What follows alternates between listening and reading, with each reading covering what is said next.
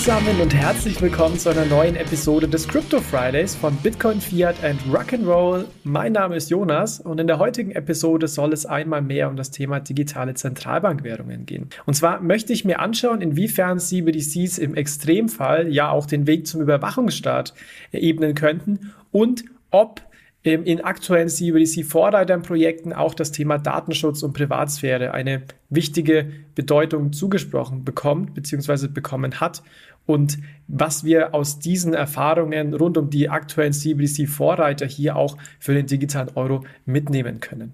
Ja, im Rahmen dieses Podcasts haben wir schon öfter über das Thema digitale Zentralbankwährungen und Privatsphäre gesprochen. Ein Beispiel ist sicherlich die Episode 106 vom 15.08.2021 oder auch die Episode 111 vom 10.09.2021. Die könnt ihr euch gerne nochmal anschauen, wenn ihr mehr über das Thema digitale Zentralbankwährungen und Datenschutz erfahren möchtet. Ich fasse euch aber die wichtigsten Punkte zusammen.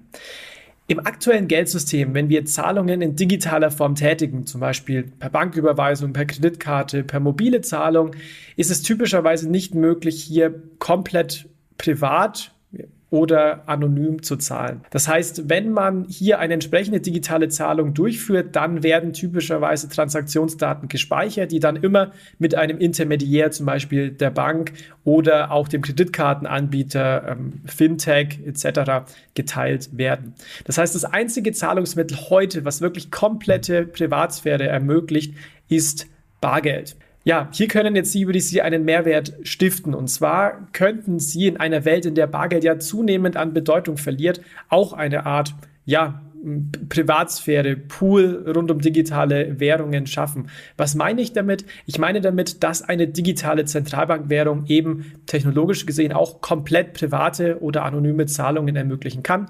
Dazu die treuen Hörerinnen und Hörer werden es wissen, haben Alex und ich ja auch mit ein paar tollen Co-Autoren ein Konzept entwickelt, um zu zeigen, dass das technologisch möglich ist, was wir auch Zentralbanken präsentiert haben. Also hier nochmal der Verweis auf die ähm, Episode 106, in der wir das Thema näher äh, vorgestellt haben.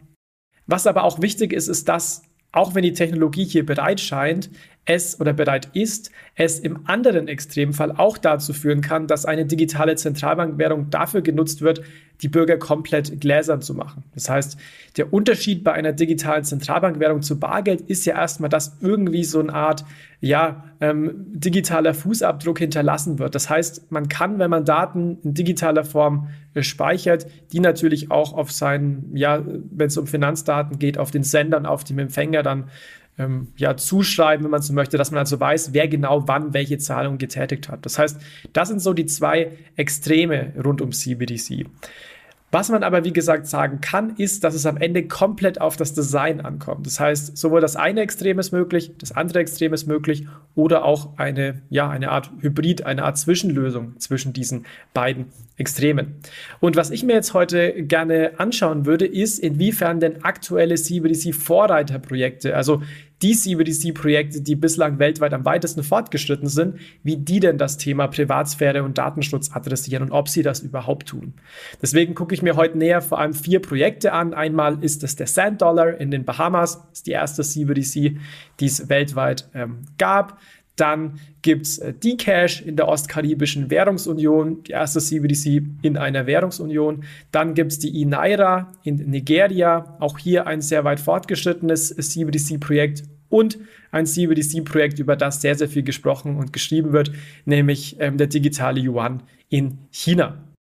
Ja, also das sind die vier aktuell am weitesten fortgeschrittenen Projekte rund um CBDCs. Und was schon mal sehr spannend ist, wenn man sich hier die Dimension der Privatsphäre in all diesen Projekten ansieht, ist, dass sie die, einen ähnlichen Ansatz verfolgen. Und zwar gibt es hier einmal die Möglichkeit, zu zahlen, ähm, Zahlungen zu tätigen und hierbei komplett identifiziert zu werden. Das heißt, KYC-Prozesse werden hier durchgeführt. Also jeder, der zahlt, muss zum Beispiel seinen Namen, Adresse, Geburtsdatum, teilweise auch seinen Ausweis oder biometrische Daten angeben. Ähm, das ist natürlich die Lösung, die nicht privat ist und wo im Endeffekt die Zentralbank oder der Anbieter alles quasi über diese Person weiß. Das ist die eine Möglichkeit. Ich denke, wenig überraschend, dass es diese Möglichkeit gibt.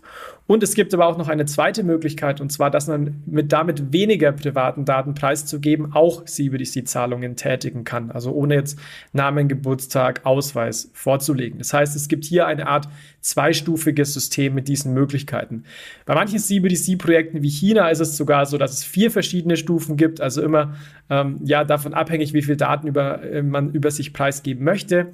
Was man aber insgesamt in allen Projekten sieht, ist, dass das Limit, also den maximalen Geldbetrag, den ich ausgeben darf, für ähm, Kunden, die natürlich mehr über sich preisgeben, höher liegen. Also das heißt, es gibt hier Grenzen, bis zu denen diese privatere Möglichkeit ange äh, angeboten wird.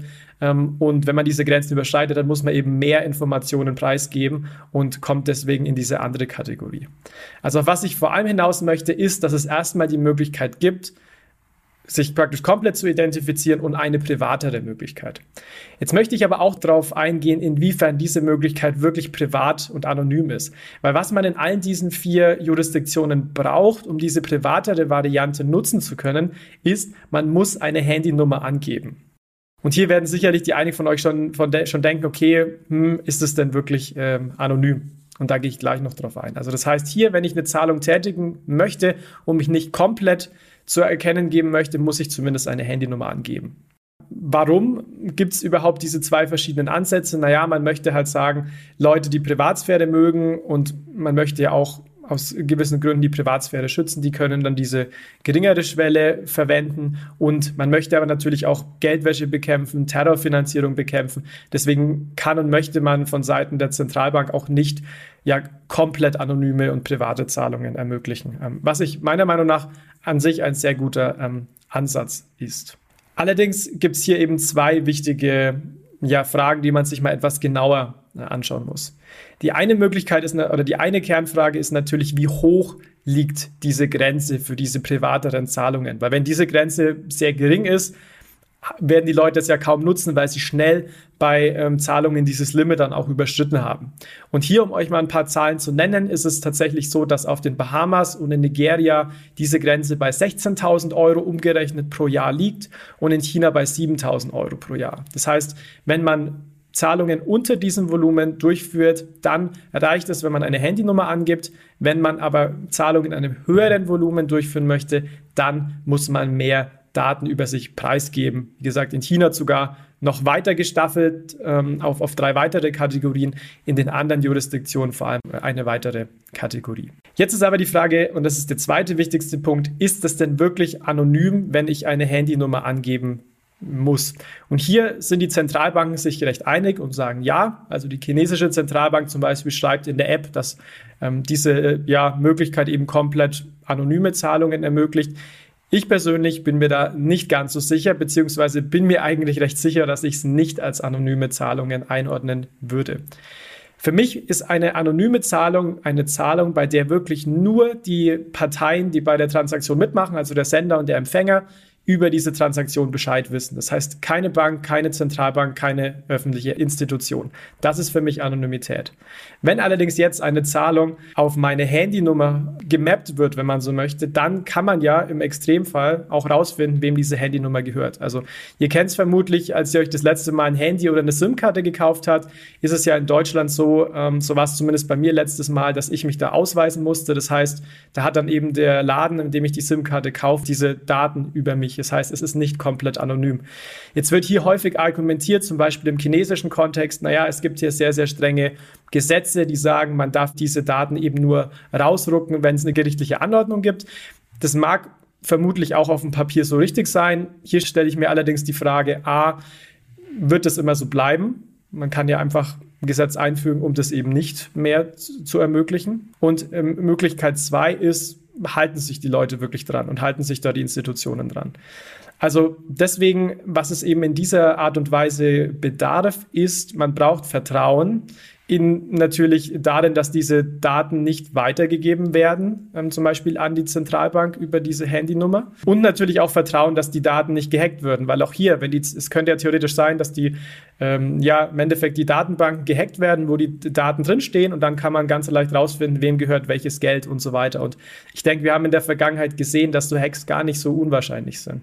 Deswegen ist es halt sehr wichtig, in dem ähm, Kontext auch davon äh, zu sprechen oder davon dadurch oft hinzuweisen, dass es auch Möglichkeiten gibt technologisch, um diese Privatsphäre zu gewährleisten, die aber gar nicht erst diese sensiblen Transaktionsdaten speichert. Und hier verweise ich, wie gesagt, gerne nochmal auf den Ansatz, ähm, bei dem Alex und ich auch involviert waren, den wir auch einigen Zentralbanken präsentiert haben, weil hier eben die, die Zahlungsdaten gar nicht erst gespeichert werden. Da werden nur über Zero-Knowledge-Proofs dann eben im Endeffekt Beweise gespeichert und von der Zentralbank verifiziert. Also die wissen nicht, welche Handynummer ich besitze, meinen Namen oder ähnliches. Und das ist natürlich eine Variante, die deutlich privater ist, als dass man seine mobile Handynummer ähm, angibt. Und deswegen schon auch was, was man sich hier genau anschauen sollte. Ja, um diesen kurzen Ausflug für euch kurz einzuordnen, insgesamt sieht man in den CBDC Vorreiterprojekten, dass es Abstufungen gibt hinsichtlich Datenschutz. Ich finde das einen sehr guten Ansatz, dass es hier diese Schwellen gibt, dass man einmal mit geringeren Volumina privater zahlen kann und wenn man mehr, bereit ist, mehr Daten preiszugeben, dann auch einen höheren Limit, einen höheren Maximalbetrag hat, den man ausgeben kann. Das finde ich, wie gesagt, sehr positiv. Allerdings muss man immer ein bisschen darauf aufpassen, was da dahinter steckt, denn die meisten Projekte sagen, dass es sich in diesen privateren Varianten um anonyme Zahlungen handelt. Würde ich allerdings nicht so unterschreiben, da hier die Handynummer typischerweise gespeichert wird. Und deswegen auch wichtig für die Debatte rund um den digitalen Euro, dass man sich eben auch technologische Möglichkeiten anschaut. Und da ist unser Ansatz eine Möglichkeit. Es gibt aber auch mehrere, wie man sogenannte Privacy by Design Lösungen zur Verfügung stellen kann, bei denen eben diese sensiblen Transaktionsdaten gar nicht erst gespeichert werden, sodass hier eben man auch gar keiner Partei vertrauen muss, dass sie diese Daten A nicht rausrückt oder B vielleicht auch nicht nicht gehackt werden kann. Also deswegen ist es wichtig, solche Möglichkeiten sich auch anzuschauen, vor allem auch für Jurisdiktionen und Länder, in denen Privatsphäre eine sehr wichtige Rolle spielt. Und wir haben ja auch in der Konsultation zum digitalen Euro gesehen, dass Individuen und Bürgerinnen und Bürger der Eurozone ein großes Interesse an Privatsphäre haben. Und deswegen sollte man sich auf jeden Fall auch diese privateren Varianten anschauen und sich nicht davon täuschen lassen, wenn eben hier gesagt wird, Anonymität steckt drin.